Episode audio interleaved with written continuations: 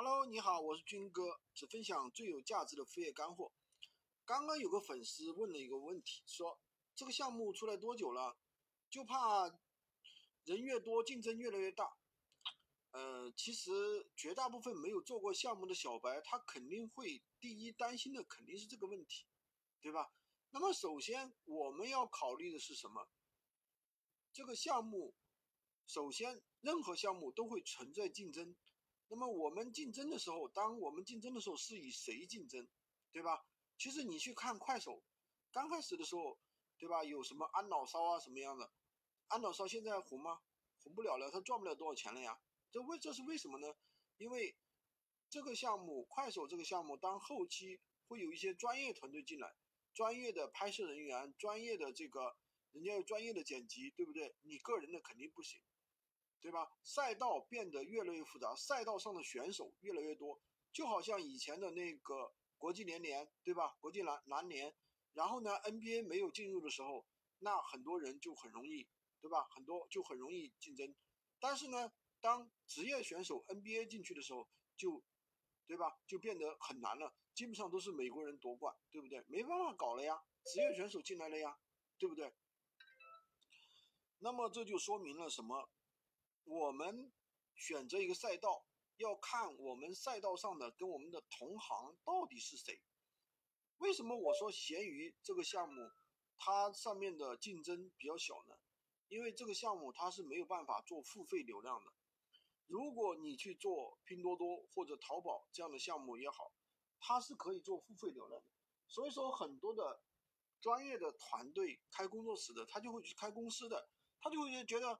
哎，闲鱼没办法做呀，为什么？没有，他就是卖一个二手呀，他没办法做付费流量呀，对不对？那没办法做付费流量，天花板太低了呀，我去做它干嘛呢？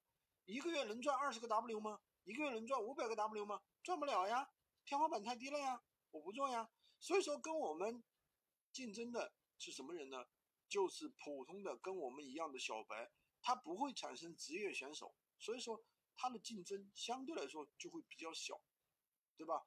当然你说会不会？哎呀，每个人都去闲鱼上卖货，那会不会竞争大了呢？每你这样想的话就有点误区了。为什么？